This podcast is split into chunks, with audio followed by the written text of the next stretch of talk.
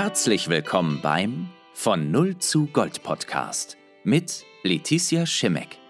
Sie nimmt dich mit hinter die Kulissen des Leistungssports und der Persönlichkeitsentwicklung. Viel Spaß beim Anhören dieser neuen Folge. Hallo, ich freue mich, dass du heute wieder zu einer neuen Folge meines Von Null zu Gold Podcasts eingeschaltet hast. Heute nehme ich zum ersten Mal nicht zu Hause auf, sondern ich sitze hier in Frankfurt bei IQ Athletik und habe mir gegenüber den Sebastian Mühlenhof sitzen. Hallo Sebastian, vielen Dank, dass du dir Zeit genommen hast, um mhm. diese Folge aufzunehmen. Vielen Dank für die Einladung und schön, dass ich dabei sein darf. Ja, ich freue mich heute ganz besonders. Ähm, das war ja eher eine spontane Entscheidung bei unserem letzten Leistungstest habe ich mir überlegt, so, hm, wir haben sehr viel äh, immer nebenher noch gesprochen, ähm, was so die Leistungsdiagnostiken und so weiter angehen und dachte ich mir, ich bin bestimmt nicht die Einzige, die viele Fragen hat und deswegen würde ich heute gerne mit dir über die Leistungsdiagnostik sprechen, die ihr hier so in eurem Labor macht.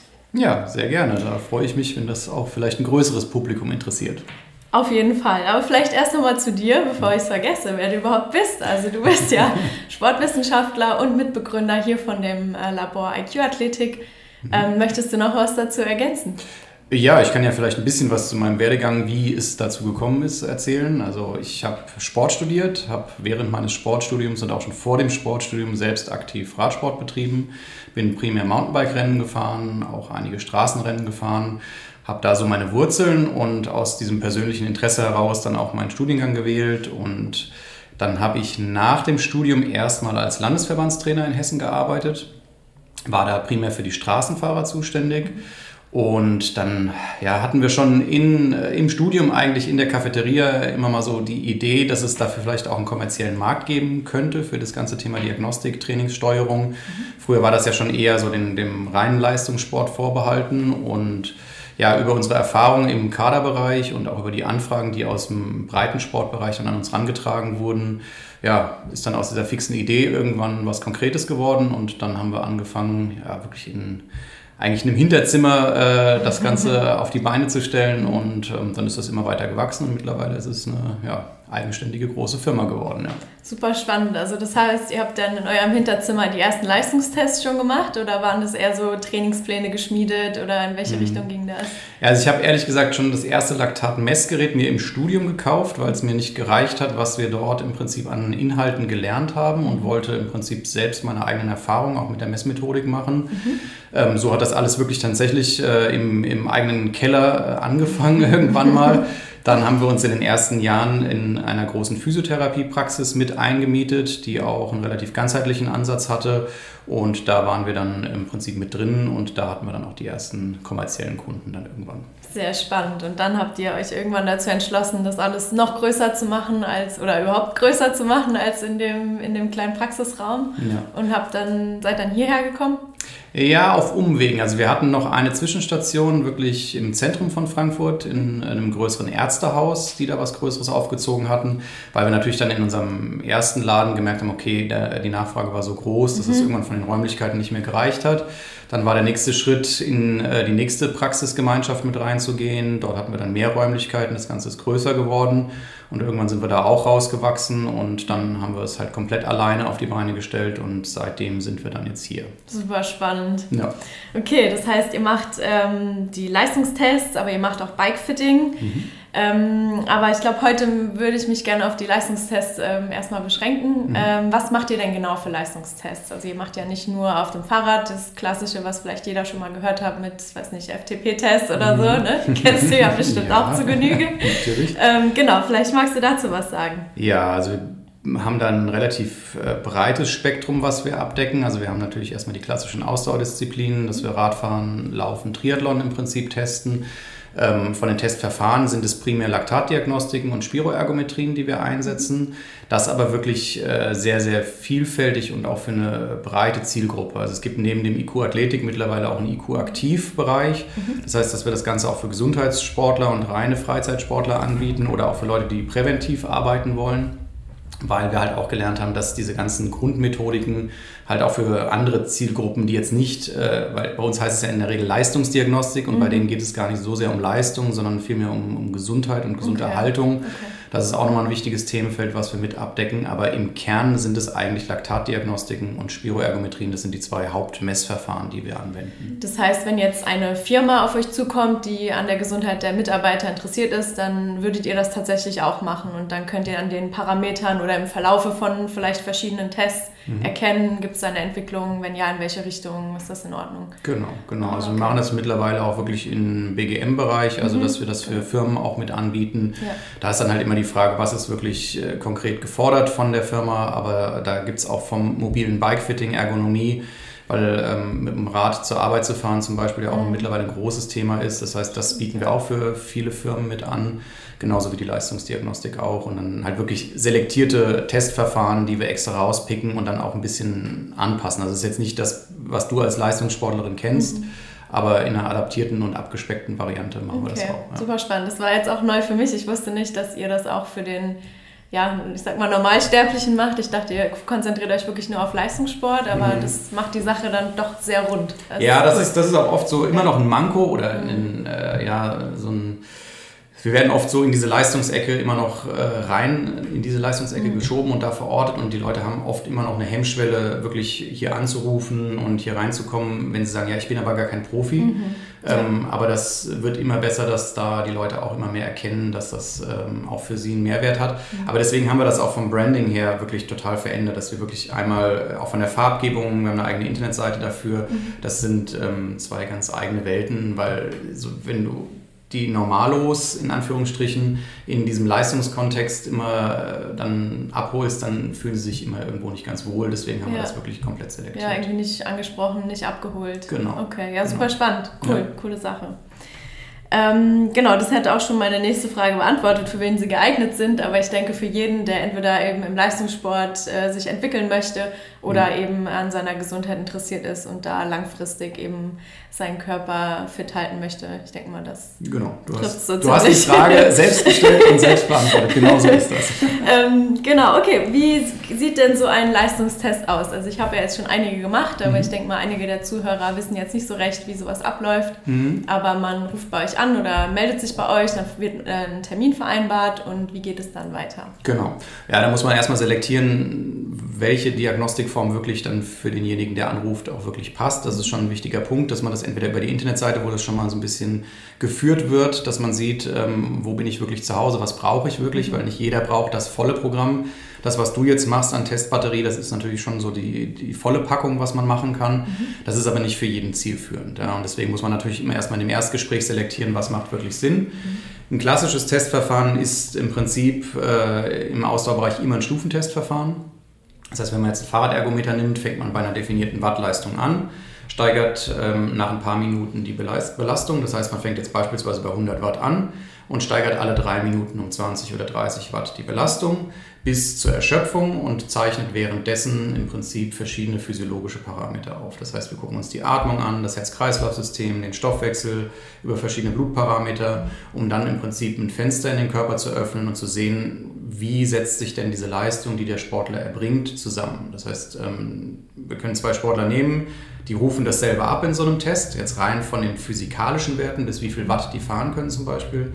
Aber wie sie das in ihrem Körper erzeugen, kann auf unterschiedliche Art und Weisen entstehen. Und das ist im Prinzip das, was die Diagnostik machen soll, dass man dieses Fenster öffnet und wirklich sagt, okay, wie ähm, erbringt das Individuum A und wie macht das Sportler B. Und dann hat man halt wirklich so einen, Fingerabdruck von dem jeweiligen äh, Testprobanden und kann dann auch klare Trainingsempfehlungen aussprechen aufgrund dieses Stärken-Schwächen-Profils, was man dann im Prinzip ermittelt hat. Das wäre so ein klassisches Verfahren. Man kann dann verschiedene andere Sachen noch ergänzen. Das ist jetzt ein rein aerobes Testverfahren, was ich geschildert habe. Bei dir machen wir auch noch so einen Sprint-Test mit, wo es darum geht, was, was geht an Peak Power wirklich raus, mhm. ähm, was geht an Glykolyseleistung, also im anaeroben Stoffwechsel wirklich nochmal ähm, raus. Das kann man auch alles nochmal ähm, isoliert messen. Und dann ist es halt, wie gesagt, eine Frage, wen habe ich vor mir, was braucht er wirklich und ähm, das selektieren wir erstmal und dann wählen wir das entsprechende Testverfahren okay. auch aus. Macht ja auf jeden Fall Sinn, dass man nicht mit jedem dann dasselbe macht. Ja, absolut. Und das ist auch, da muss man auch wirklich oft bremsen und intervenieren, weil ja. es gibt halt auch äh, so in, in den Selbstoptimierer-Zeiten heute oft die Bestrebung, dass die Leute ähm, zwar das nötige Kleingeld haben, um sich sowas zu leisten. Mhm und dann auch immer per se zum Größten greifen und das Teuerste wollen mhm. und das, das volle Paket wollen, das aber oftmals überhaupt nicht passt für diese Person. Ja? ja. Und ähm, da muss man dann halt auch wirklich vorher dann manchmal intervenieren und sagen, nee, wir fangen erstmal klein an und arbeiten uns Step by Step da rein und gucken erstmal nach dem Status quo mit einem einfacheren Verfahren. Ja. Okay. Ja. Und was wäre jetzt, also wir haben jetzt, oder du hast ja vor allem von dem Test gesprochen, die ich mache, also mit dem Sprinttest und dem Stufentest. Ähm, wie ist dann der Unterschied zu einem, ich sag mal, Nicht-Leistungssportler? Also wie sähe dann ein Test für so eine Person aus? Ja, die ist schon mal meistens nicht ausbelastend. Also du kennst das ja als All-Out-Test. Das heißt, im Spitzensport und Leistungssport wollen wir die komplette Bandbreite von niedriger Intensität bis maximaler Belastung abdecken. Mhm. Und das ist halt bei vielen ähm, Sporteinsteigern ähm, absolut ähm, ja, nicht angesagt. Das heißt, die machen auch einen Stufentest, aber machen ihn halt nicht bis zur Ausbelastung. Da gucken wir halt im Prinzip einfach nur, okay, wo sind vertretbare Trainingsbereiche, um die Grundlagenausdauer zu schulen, bis wohin funktioniert der Fettstoffwechsel, wie gut funktioniert der Fettstoffwechsel. Das sind dann eher Fragestellungen, die auch nicht so invasiv sind, wo man nicht wirklich aufs Maximum gehen muss. Und man kann auch bei Personen, die Angst haben vor einer Blutentnahme, erstmal nur mit einer Atemgasanalyse kommen und ähm, das also mit alles. dem Laktatmessen am Ohr. Genau, genau, genau, Also dass es einfach nicht so invasiv ist, ja, ja weil du schreckst okay. die Leute halt ab, wenn du mit Maske und Blut und ja, allem dann okay. direkt losgehst. Was man vielleicht noch kurz sagen muss, ähm, es wird ja nach jeder Stufe auch Laktat gemessen und dafür stecht ihr ja ein kleines Loch ins Ohr und entnehmt da immer eine Blutprobe. Und ich kann mir gut vorstellen, dass das für nicht so ambitionierte Sportler ähm, doch ein sehr, sehr großer Eingriff ist. Das das, kann ich sehr gut verstehen. Ja.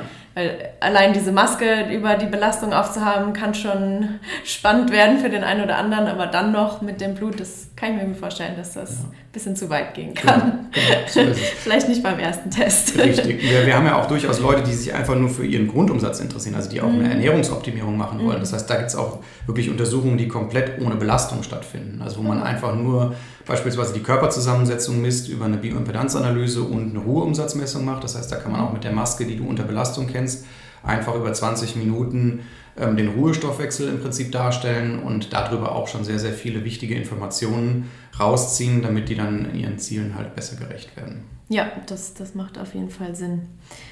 Ähm, genau.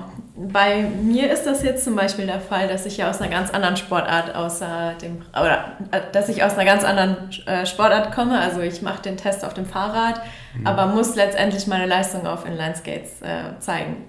Jetzt bin ich ja nicht die Einzige, die irgendwie dieses, in Anführungszeichen, das Problem hat, dass sie nicht in ihrer Disziplin wirklich getestet werden kann. Mhm. Wir haben uns auch schon ein paar Mal darüber unterhalten und was ist denn heute dein Standpunkt für diese, für die Übertragbarkeit der Werte, die ich da abrufe? Oder mhm.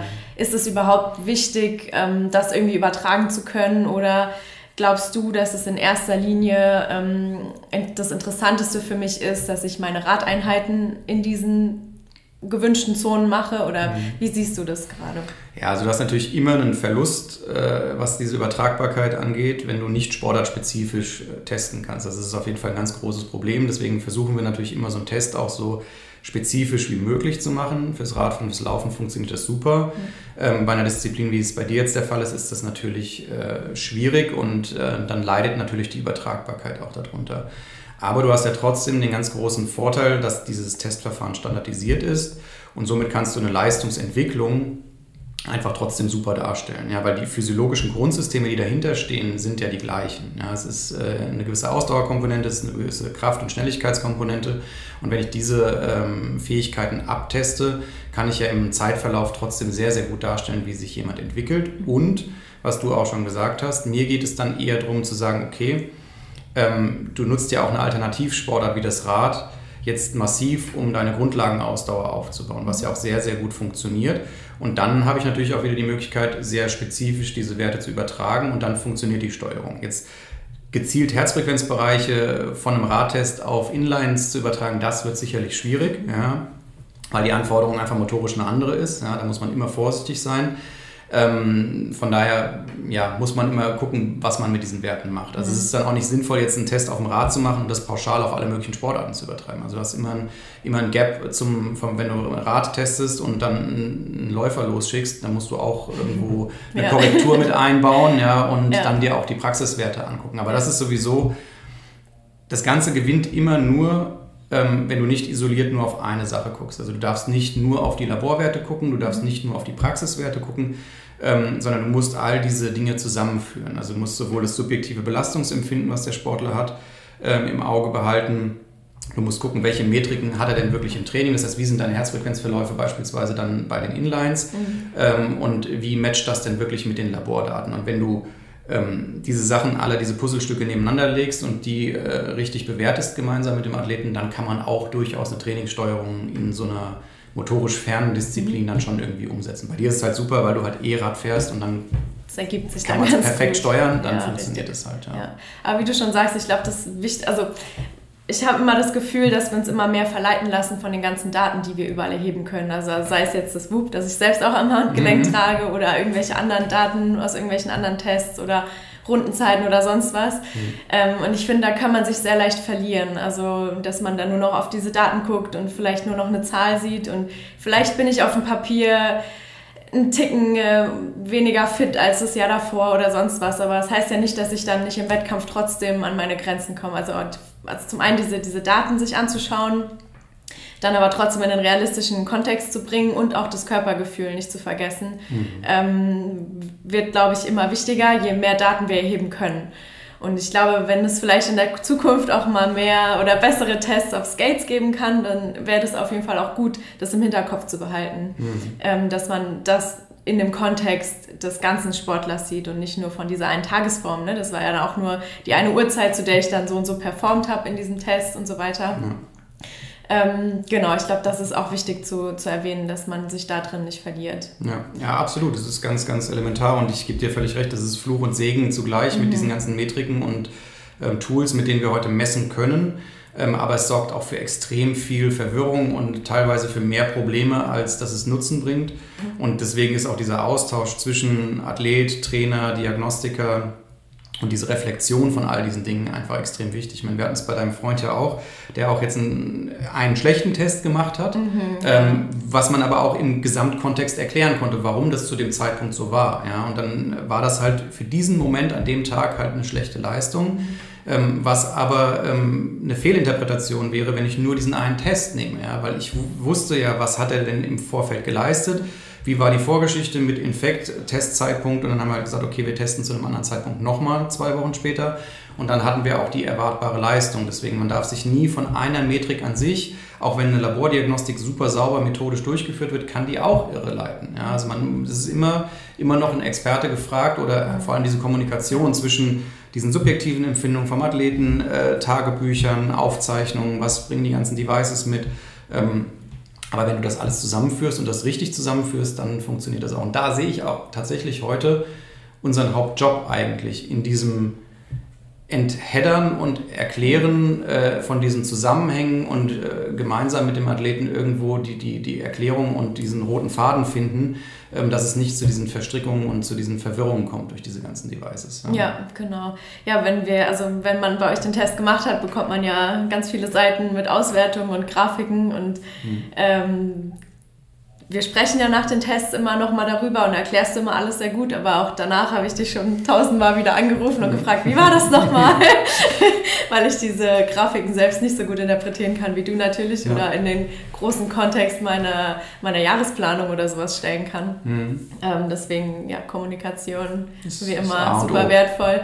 Und ich denke, wenn auch ähm, Athleten mit ihren Trainern von außen kommen, dann ist das wichtig, dass dieser Trainer oder die Trainerin dabei ist und auch mit im Boot sitzt. Also mhm. zum einen, um den Athleten zu unterstützen, aber auch um auch von der Seite des Trainers nochmal mit Kontext reinzugeben. Ne? Wenn die sagen, ja, wir, haben, wir kommen gerade aus dem Trainingslager, da haben wir fünf Wochen nur Grundlage gemacht und der Sprinttest war schlecht, ja, ja. dann ist kein Wunder. Aber ähm, genau. Von ja, das ist auch ein wichtiger ja. Punkt, den du ansprichst, weil das ist, ein, was wir in der Praxis tatsächlich oft als Problem erleben, dass das nämlich oft nicht passiert, dass die, okay. dass die Trainer nicht unbedingt ähm, dann bei den Diagnostikterminen mit dabei sind oder auch nicht in diese Kommunikation, dieses Gespräch involviert sind. Okay, das überrascht mich. Ja, es ist tatsächlich oft noch so. Es ist, wird immer besser, mhm. ja, aber dadurch entsteht dann halt auch oft eine, eine gefährliche Dreiecksbeziehung zwischen Athlet, Diagnostiker und Trainer, okay. äh, wo der, der Athlet dann etwas hört in der Diagnostik, ja, dann aber vielleicht auch nur, wie du es ja auch gesagt hast, nicht ganz alle Informationen aufgenommen hat,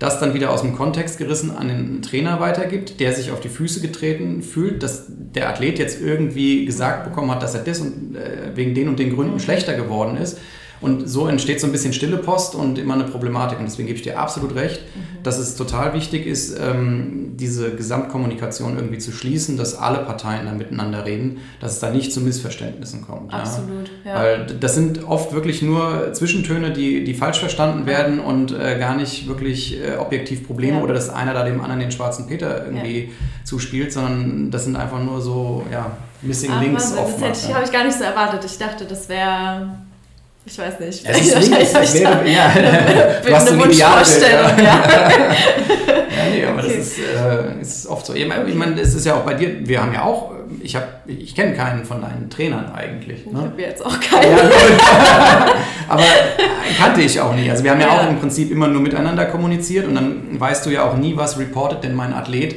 seinem Trainer. Mhm. Ja, und das kann immer zu Missgunst führen und immer zu äh, Absolut, so ja. Problemen aufführen. Ja gut, ja. ich habe mich dann in der Pflicht gesehen, weil letztendlich habe ich entschieden, dadurch, dass ich immer alleine im Training stehe, war mhm. es sowieso meine Entscheidung, wie gestalte ich das Training jetzt tatsächlich. Ähm, aber ich glaube nicht, dass es selbstverständlich ist, dass jeder Athlet so viel Verantwortung für sich selbst übernimmt. Ja. Aber dadurch, dass ich muss, ähm, habe ich dafür gesorgt, dass eben die Kommunikation mhm. straight war. Also meine Trainer haben die Tests immer bekommen, wir haben drüber gesprochen. Mhm. Ähm, und in der Regel hatten sie auch Ahnung, so ein bisschen, was da jetzt draufsteht. Auch wenn es oft Ausländer waren, konnten die ja trotzdem mit den Grundbegriffen ähm, ja. was anfangen. Aber ja, es ist absolut wichtig, dass der Trainer auf dem Laufenden ist. Vor allem, wenn es nicht in die richtige Richtung geht. Also ja. wenn man sieht, ich müsste eigentlich jetzt einen viel größeren, einen viel besseren Sprinttest gemacht haben, ist aber nicht passiert, dann wird es ja umso wichtiger, dass dann die Trainer auch nochmal ja. involviert werden und dass es in der Praxis dann umgesetzt wird. Okay, ähm, nochmal zurück zum Skaten. Könntest du dir vorstellen, dass es ähm, verwertbare Tests für solche Outdoor-Sportarten äh, geben kann, die man nicht indoor ausführen kann? Das heißt, Fahrradfahren kann man indoor, laufen kann man indoor, aber Skaten nicht wirklich. Mhm. Könntest du dir vorstellen, dass es sowas irgendwie geben könnte und wenn ja, wie? Mm, ja, es gibt ja in vielen Sportarten auch durchaus Praxistests. Also das äh, ist schon denkbar. Es ist halt immer eine Frage, wie gut kann ich die standardisieren. Ja.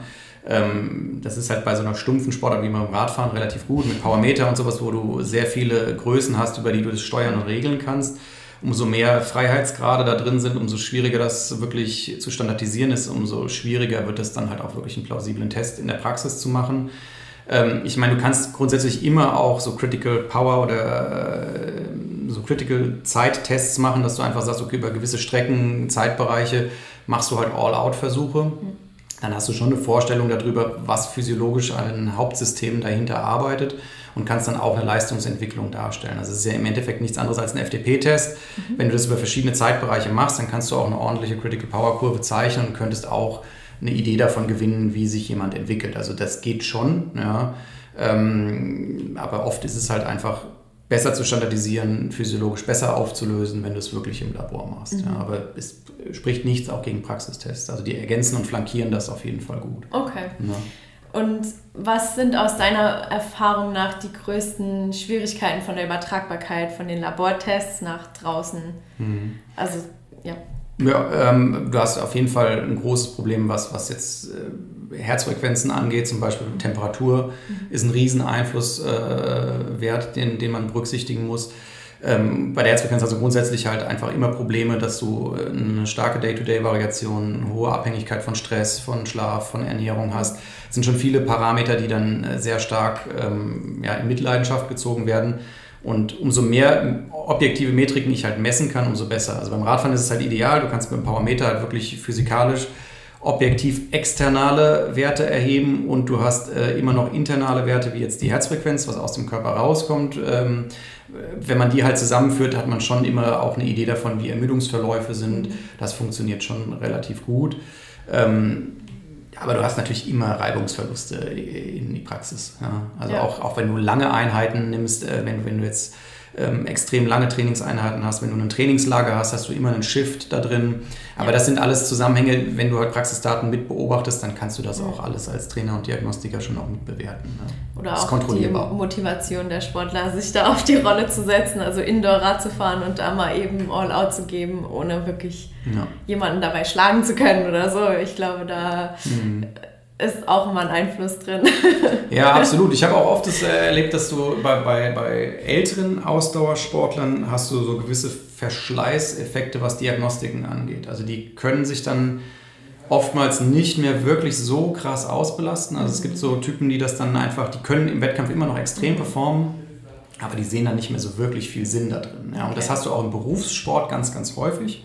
Das haben wir bei den Fußballern, das haben wir bei gesetzten Stars in, in anderen Disziplinen auch, dass die dann einfach auch wissen, sie müssen also sie müssen dort nicht, sie sind eh gesetzt, sie haben okay. eh einen gewissen Stellenwert ja. und sehen dann einfach nicht den Mehrwert da drin, sich in so einem Test auszubelasten.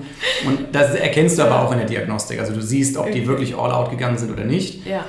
Die, die wirklich immer all out gehen, sind die Nachwuchssportler eigentlich. Also mhm. wenn du welche hast, die noch echt hungrig sind. Mhm. Die, die, sind auch äh, aufgeregt davor und haben noch den Kick. Äh, genau, die gehen schon mit 150er Puls in den Test rein und schaffen es auch noch bis so. zum Kollaps da reinzugehen. Ja? Also das äh, ist schon so im Altersgang äh, und mit zunehmendem Trainingsalter siehst du ja schon so ein bisschen äh, ja. eine Verschleißkurve, was die Motivation angeht für Tests. Ja. Kann ich mir gut vorstellen. Okay. Ähm, was war denn so die letzte größte Entwicklung im Bereich der Leistungstests in den letzten Jahren?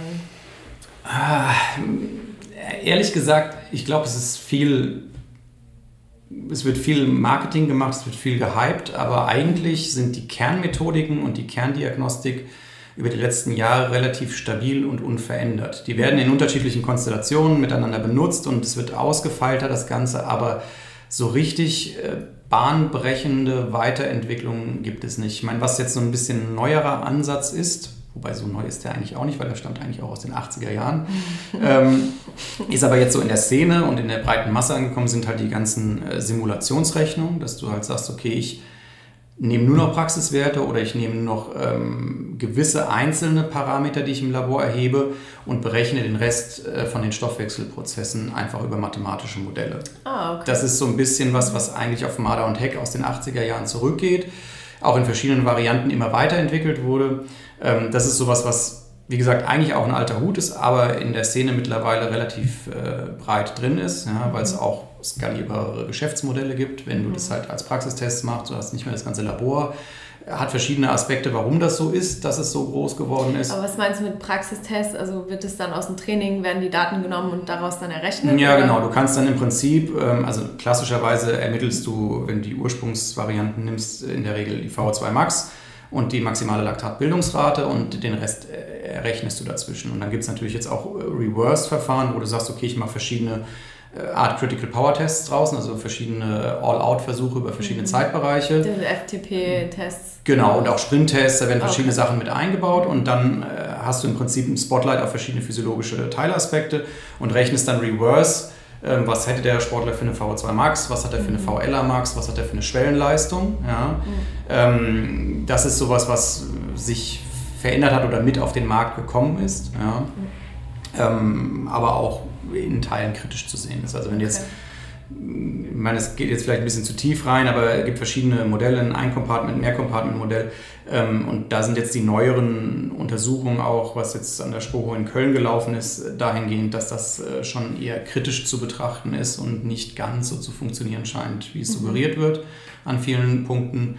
Ähm, von daher ist es ein schönes Modell, um grundsätzlich die Funktionsweise des Stoffwechsels zu erklären, aber nicht so sehr geeignet, um das Individuum wirklich äh, zu coachen und ähm, ja, was über die individuelle Leistungsfähigkeit zu erfahren. Okay. Ja, das ist sowas, aber grundsätzlich haben sich die Verfahren trotzdem nicht verändert. Also es ist immer noch Spiro, es ist immer noch Laktat. Mhm.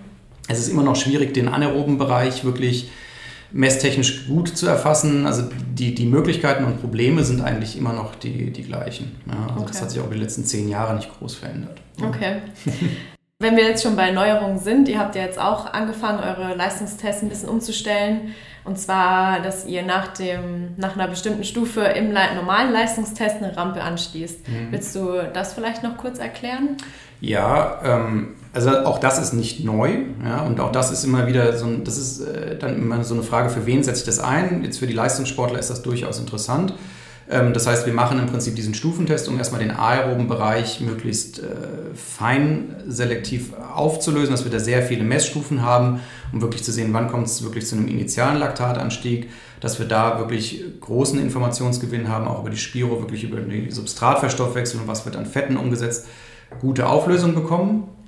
Und damit wir aber die VO2 Max besser erreichen können, gehen wir im Prinzip nach diesem Basisbereich dann relativ zügig in eine angeschlossene Rampe. Das heißt, dann wird die Belastung deutlich aggressiver gesteigert, ähm, damit der Test einfach nicht so lang ist. Weil am Ende hast du im Prinzip bei so einem Stufentestverfahren immer nur eine VO2 Peak und nicht die VO2 Max. Ja, der Sportler will aber meistens die VO2 Max wissen. Und wenn wir das so kombinieren, kommen wir halt eher an diese VO2 Max äh, Situation ran. Mhm. Auch nicht ganz so perfekt, wie wenn du das jetzt in einem reinen Rampentest machen würdest, aber dann sind natürlich testökonomische Sachen auch immer wichtig. So ein Sportler hat nicht unendlich viel Zeit, irgendwie 20 Mal ins Labor zu kommen. Ja.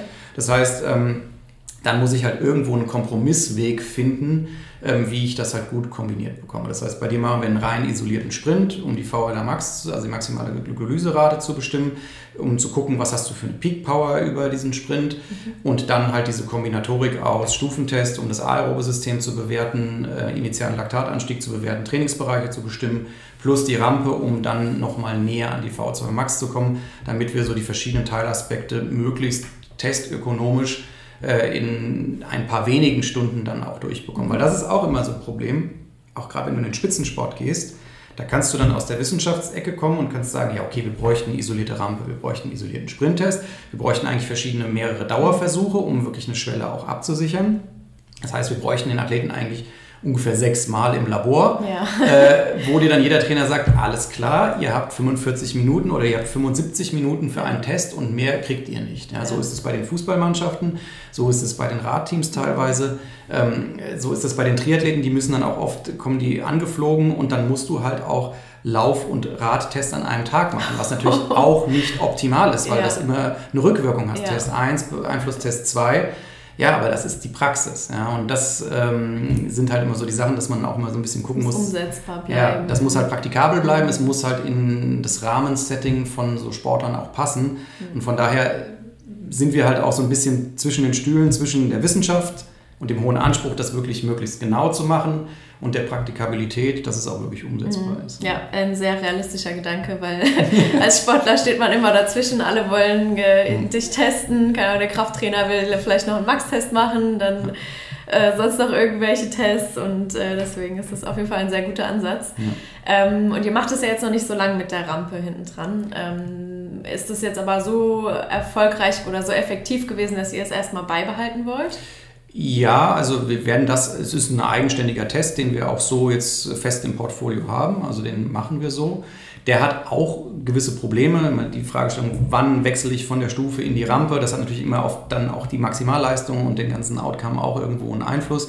Gibt da verschiedene Fallstricke, aber der Informationsgewinn ist jetzt, was die Sportler angeht, die ich damit betreue, ähm, doch deutlich höher. Mhm. Ja, und von daher werden wir das auch auf jeden Fall so beibehalten. Okay. Ja. Also ich, ich fand es super, nur um das hier mal einzuwerfen, weil das dann von der Gesamtdauer ein bisschen kürzer war.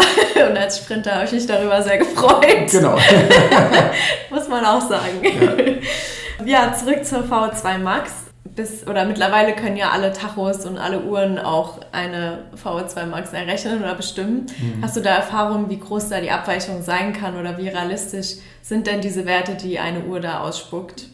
Ja, es ist eher zufällig, ob das stimmt oder nicht. Also es kommt halt immer auch darauf an, wie, wie habe ich das gemacht. Also errechnet mir das ähm, die VO2 Max einfach nur aus der Summe meiner ganzen Trainingsbereiche dann kann es da zu extremen Fehlern kommen, ja, weil du halt äh, im Prinzip jetzt, wenn du einen Grundlagenblock hast und du fährst nur locker GA-Training, ähm, dann fehlen halt absolut die Belastungsspitzen und dann unterschätzt er dich halt eigentlich immer. Mhm. Ne?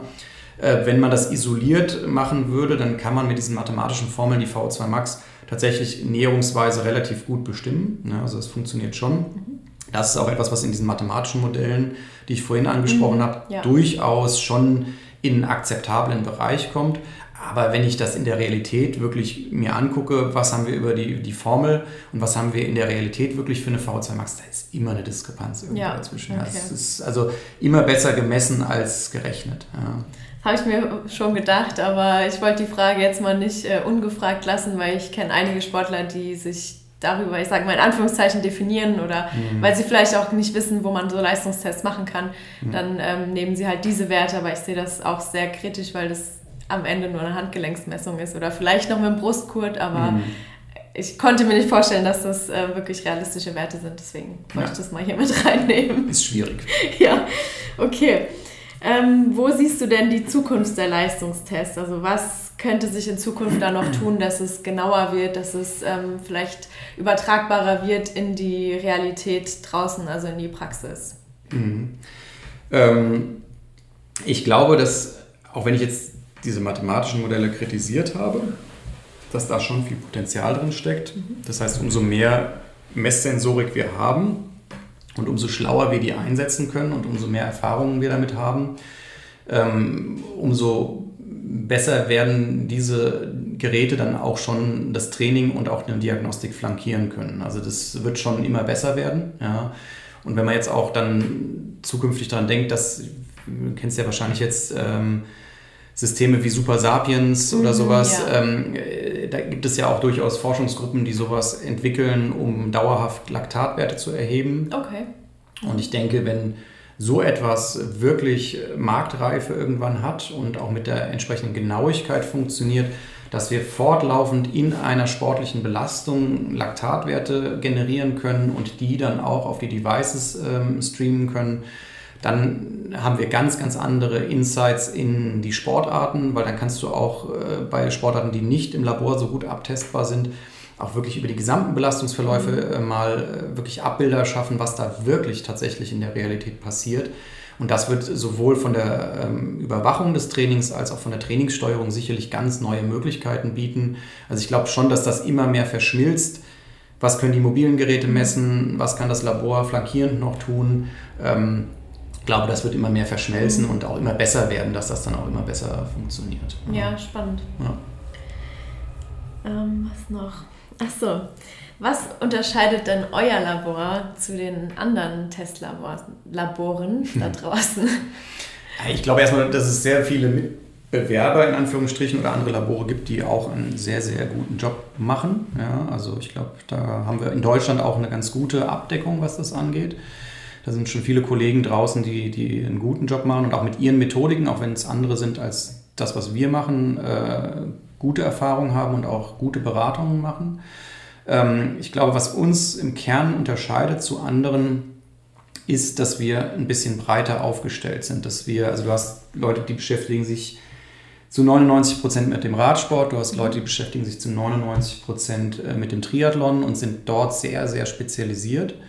Ähm, wir haben aber eine relativ große Bandbreite vom Fußball über Rudern, Leichtathletik, wirklich verschiedenste Disziplinen, die mit unterschiedlichen Fragestellungen an uns rantreten, wo wir auch wirklich dann eigene Diagnostikverfahren mitentwickeln oder mit unseren Messmethoden halt einfach Dinge im Training monitoren und auch mal ähm, begleitend Messungen machen.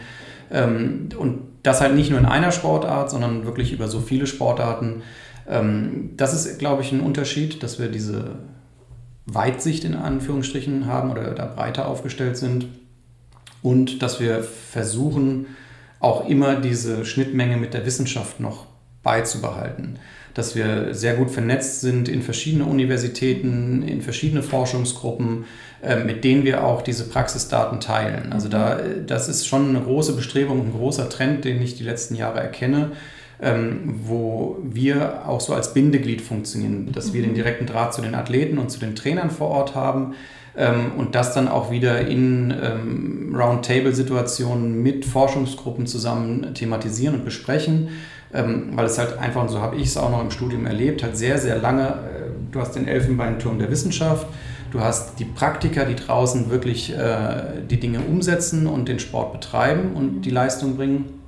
Und die Schnittmenge war zu meiner Studiumszeit noch relativ gering. Mhm. Und das finde ich sehr, sehr schön und das ist das, was ich erlebe und was, glaube ich, auch so ein bisschen uns ausmacht, dass wir da so zwischen den Stühlen stehen, mhm. aber halt so diese Verbindung in alle Bereiche haben und ähm, daraus entsteht halt ein sehr, sehr äh, interessantes Umfeld und ein sehr potentes Milieu, aus dem man halt schon viel entwickeln kann. Dass wir halt einfach den Wissenschaftlern sagen, okay, pass auf, schön, was ihr da macht, aber das interessiert gerade den Praktiker, denn der Leichtathletiktrainer will ganz andere Sachen wissen. Ja. Und so haben die dann auch wieder eine Idee, okay, die nächsten fünf Masterarbeiten lassen wir vielleicht mal in die Richtung machen. Ja, super Und ähm, genauso geht es halt dann ja. auch in die andere Richtung. Und das finde ich äh, total spannend und daraus entstehen ganz viele Ideen und Möglichkeiten für unsere kommerziellen Kunden, für, auch für den Gesundheitssportler. Mhm. Das hat halt so viele ähm, Abfallprodukte, die daraus entstehen an Fragestellungen und Ideen, ja, die halt klar. einfach mega spannend sind. Ah, das ist wichtig. Ja, der Austausch ist auch hier, glaube ich, das A und O, weil in der ja. Wissenschaft tut sich einiges, aber ohne die Praxis tut sich auch in der Wissenschaft wahrscheinlich nicht viel. Ja. Oder wie du sagst, vielleicht sogar in die falsche Richtung. Ja, ähm, ja deswegen sehr, sehr guter Punkt, denke ich. es geht immer besser miteinander als gegeneinander. Ja, ne? das, ja, das äh, stimmt, auf jeden Fall. Ähm, ist es auch so ein bisschen die, der Antrieb, der dich hier jeden Morgen hinbringt? Also ja. dieser Austausch mit der Wissenschaft, aber auch die Nähe zur Praxis? Oder gibt es da noch eine Facette?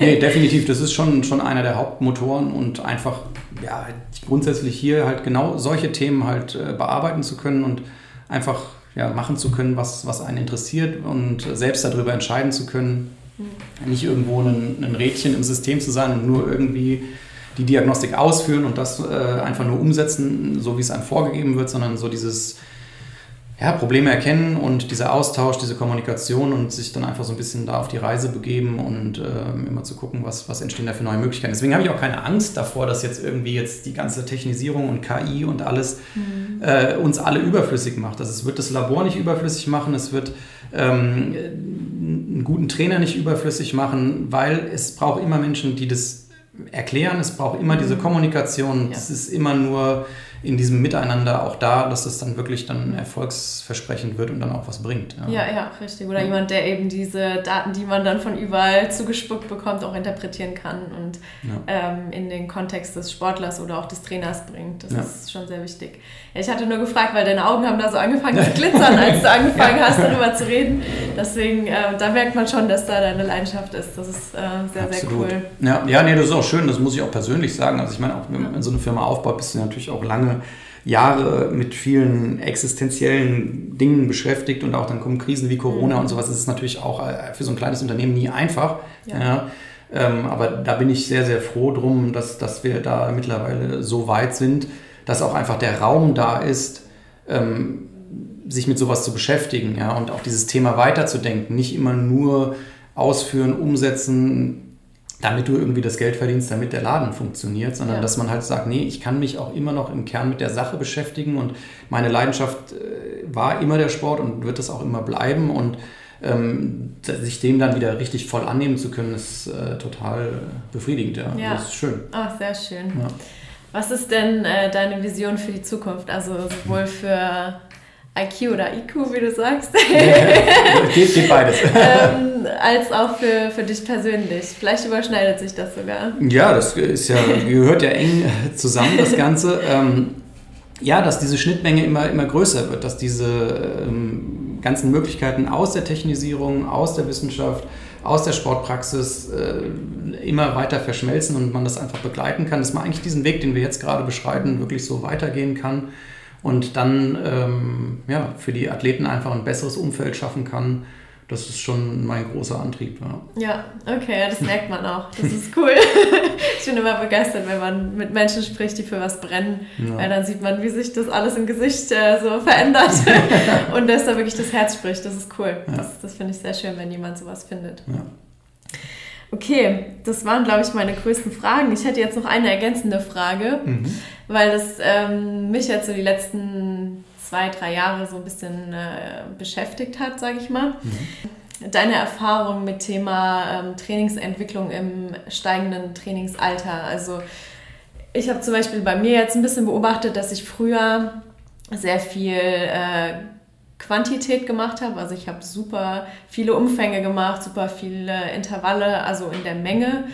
Ähm, und merke aber jetzt immer mehr mit steigendem Trainingsalter, dass ich das switchen möchte und muss. Das heißt, dass ich jetzt meinen Fokus immer mehr auf das richte, was ich wirklich brauche, weil meine Basis sowieso schon da ist. Mhm. Also wir hatten ja auch schon ähm, gemerkt, dass ähm, bei den Leistungstests meine Basis eigentlich sehr stabil geworden ist über die ja. letzten Jahre und mittlerweile einen äh, Status er hat, ähm, den ich nicht groß verändern muss. Das heißt, der kann mehr oder weniger gleich bleiben. Mhm. Und für mich heißt es jetzt im Training, okay, wenn ich intelligent trainieren will, muss ich jetzt gucken, dass ich die Basis, weil sie anscheinend ausreicht, so erhalte, vielleicht ein bisschen noch ausbaue, aber mehr in die Spezifik gehe oder mehr in die ähm, Qualität gehe, weil ich eben auch vielleicht ein bisschen langsamer regeneriere als von vor zehn Jahren, das muss man ja auch einfach sagen. Mhm. Ähm, was ist denn da deine Erfahrung aus dem Leistungssport? Mhm. So Fragen sind immer schwer pauschal mhm. zu beantworten, ähm, aber deswegen braucht es ja auch genau diese Diagnostik und dieses Zusammenführen von all diesen Informationen, weil das ist super individuell. Mhm. Ja. Aber grundsätzlich ist das schon so, wenn wir jetzt einen älteren Athleten nehmen, der ein hohes Trainingsalter hat, dann haben die in der Regel eine solide Basis. Und dann musst du natürlich äh, schon gucken, ähm, wie kriege ich dieses Management hin aus diesen möglichst spezifischen Reizen und äh, einem ausreichenden Regenerationszeitfenster. Also das ist immer so das Problem, dass dann irgendwann halt einfach ähm, dieses Regenerationsmanagement eigentlich immer mehr in den Vordergrund rückt und immer besser verwaltet werden muss, dass man das halt noch gut kontrolliert bekommt. Ähm, aber ich kann es eigentlich ehrlich gesagt gar nicht pauschal beantworten, weil da musst du halt wirklich gucken, okay, welche Situation bilden wir über mehrere Diagnostiken wirklich ab. Also wie, wie wir es bei dir ja auch gemacht haben, dass ja. wir das erkannt haben, okay, das ist jetzt so stabil. Ja. Und dann ist es aber auch immer wieder ein bisschen äh, Trial and Error. Ja. Du musst auch immer mal was ausprobieren, weil im Endeffekt musst du ja immer äh, den Körper irgendwo aus dem Gleichgewicht schubsen, um ihn zu einer neuen Adaption zu zwingen. Mhm. Ja, und das kannst du auf unterschiedlichste Arten und Weisen tun. Ja, und es kann auch durchaus sein, dass es beim anderen Athleten vielleicht ad hoc eine hohe Volumensteigerung ist. Ja, es ist nicht immer, dass ich sage, okay, ich muss jetzt nur noch Spezifik. Man muss es auch immer so ein bisschen ja. ausprobieren. Ja, manchmal ist es auch ein bisschen einfach Chaos-Methode, weil das muss man halt auch sagen, das, was im Lehrbuch steht, ähm, hat relativ wenig mit der Realität ja. des Leistungssportlers zu tun, weil diese ganzen Schemata, die da drin sind, das ist eigentlich immer Schema F und das ist irgendwo äh, ermittelt worden mit einer Horde von Sportstudenten, die irgendwo ein buntes Potpourri an unterschiedlichen äh, Kernsportarten eigentlich mitgebracht haben, mhm. in denen sie mhm. vielleicht nur halb gut waren. Ja. Ähm, die adaptieren aber völlig anders, als wenn du jetzt einen Spitzensportler nimmst. Ja? Und ähm, auch da ist es ja wieder so, ich habe jetzt auch gerade, haben wir wieder Ruderer getestet, äh, auch auf dem Weg Richtung, Richtung Olympia sind da mehrere. Und du siehst Leute, die eigentlich in einer Kategorie rudern, aber physiologisch komplett andere Typen sind. Mhm. Ja? Und dann ist es bei denen auch so, auch mit steigendem Trainingsalter werden die unterschiedliche Reize brauchen, um sich noch weiterzuentwickeln. Ja, ja? Und dann ist das einfach so dieses, okay, objektiv Monitoring, gucken, was funktioniert, Sachen ausprobieren und ähm, ja. ich kann es leider nicht pauschal. Alle wollen immer eine, eine pauschale und ja, allgemeingültige Antwort. Ja, gibt es nicht. nee, aber das ist äh, doch gut. Also ja, wie gesagt, mich hat halt auch die Frage ein bisschen beschäftigt. Es hätte ja sein können, dass da irgendwas aus der, entweder aus dem Labor oder aus der Praxis da ja. ähm, zurückkommt von anderen Sportlern. Mhm. Aber ja, wahrscheinlich ist es so individuell wie jeder Sportler selbst. Ja, deswegen machen wir das alles. Deswegen, ja. deswegen gibt es uns noch, weil ja, wir das immer uns individuell angucken müssen. Ja, ich mache gerade Trial. Mal gucken, wann mein Error kommt. Ja. Irgendwann kommt der auch. Und das ist auch ganz wichtig. Mit dem Error muss man halt auch umgehen können. Das ist, glaube ich, eine der wichtigsten Sachen im Leistungssport. Mit Misserfolg, Error und ähm, Fehltritten äh, umgehen zu können, weil das ist halt nicht straightforward. Äh, Social Media sieht immer aus, alles glänzt und es geht straightforward irgendwie nach oben, ja. aber du kriegst halt einfach 200 Mal auf die Fresse ja. und äh, gewinnst halt nur einmal. Ja? Und das, das, ist halt einfach so und das sieht halt dann oft keiner. Und ja. ähm, genauso ist es in dem Trainingsprozess. Ja? Wir machen da tausendmal Fehler. Ja? Auch alle meine Trainingsempfehlungen sind nicht fehlerfrei. Da sind ganz viele Mutmaßungen drin und ähm, ja, du machst halt nach dem besten Wissen und Gewissen, äh, sortierst du die Sachen, die du erhoben hast und gibst eine Empfehlung und dann ist es trotzdem Trial and Error. Und dann muss man das aber halt wieder objektiv reflektieren können und äh, ja, dann gewinnst du halt einfach ja, äh, auf dem Weg halt immer wieder ein Puzzlestück mehr und hast ja. eine persönliche Erfahrung. Aber deine Erfahrung ist nicht übertragbar auf Sportlerin B, die ja. jetzt vielleicht aus dem Nachwuchs hochkommt und bei der kann das, wenn die dein Trainingsalter erreicht hat, völlig anders sein, weil die sich vielleicht schon vorher physiologisch völlig anders zusammengesetzt hat. Ja. Ja. Das stimmt. Es bleibt spannend. Mal sehen. Ich werde berichten. okay, ja, ich glaube, damit wäre ich mit meinen Fragen durch. Mhm. Hättest du Lust auch auf ein ganz kleines Entweder-Oder-Spiel? Ja, für immer, klar. Ist ganz, ganz kurz, ganz harmlos. Mhm. Frühaufsteher oder Langschläfer? Ich bin eigentlich Langschläfer, aber durch die Kinder gezwungen, früh aufzustehen. Espresso oder Cappuccino? Espresso. Okay. Ich habe schon gar nicht Tee oder Kaffee gefragt, weil da weiß ich die Antwort ja. sowieso schon. Gummibärchen oder Schokolade? Gummibärchen. Theorie oder Praxis? Praxis.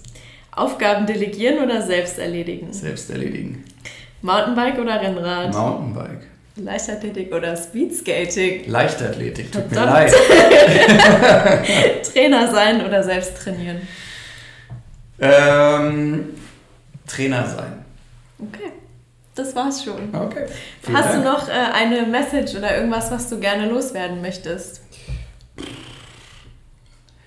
Geduld ist, glaube ich, mhm. wichtig. Also sowohl was jetzt ähm, die eigene Entwicklung angeht, als auch ähm, diese ganzen Trends und diese Schnelllebigkeit, was heute da ist. Ich glaube, Geduld ist einfach wichtig. Wie wir vorhin auch gesagt haben, die, die ganzen Diagnostikmethoden, das hat sich alles nicht so grundlegend verändert und man denkt dann immer, oh, auf einmal poppt irgendwas auf und alles ist neu. Mhm. Das geht dir als Sportler so, das geht dir als Diagnostiker so, das geht dir aber überall im Leben heute, glaube ich, so. Und ich glaube, da ist immer so ein bisschen Geduld, dreimal drüber schlafen, dreimal drüber nachdenken und so ein bisschen äh, ja, sacken lassen und äh, nicht immer so hektisch schnell zum nächsten springen wollen, sondern so ein bisschen seiner Linie treu bleiben, ist, ist dann wichtig und auf das Vertrauen, was man selber spürt. Mhm, äh, ja. Ähm, weil, weil das ist immer neben all den Messmethoden, das darf man ja auch nicht mhm. vergessen, so die, dieses, diese Selbstsensorik ist einfach elementar wichtig. Und das sehe ich bei den jungen Sportlern heute auch so oft, dass wir wir kommen aus der Messecke und aus der Technikecke und aus der Datenecke.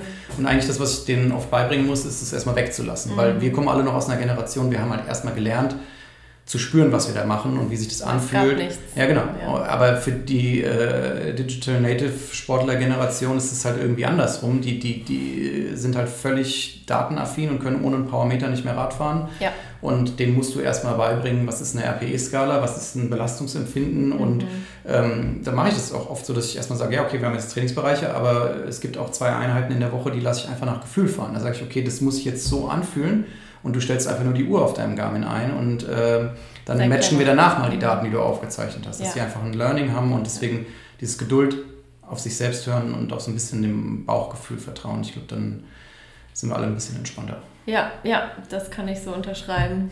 Sehr Schön. schöner, sehr schönes Schluss, äh, sehr schöner Schluss, Schlusssatz. okay, dann ja, vielen Dank für deine Zeit. Ich denke, das Interview war für sehr viele Menschen sehr spannend. Ich hoffe es. Schöner neuer Input. Und wo kann man euch denn finden? Äh, physisch in Rödelheim, Frankfurt-Rödelheim und äh, ansonsten natürlich im äh, Internet unter www.iq-athletik.de. Das ist unsere Webseite und sonst einfach googeln. Ich glaube, man, man findet uns ganz gut mittlerweile. Ja. ja. Okay, wunderbar. Ja. Vielen Dank. Ansonsten Leti-Fragen. ja, oder so. Sehr gerne. Dankeschön. Gerne. Ich hoffe, für dich war die Folge genauso spannend wie für mich. Ich konnte auf jeden Fall was dazu lernen und hoffe, dass wir auch dir einen Mehrwert bieten konnten. Ich wünsche dir bis zur nächsten Folge alles Liebe, deine Leticia.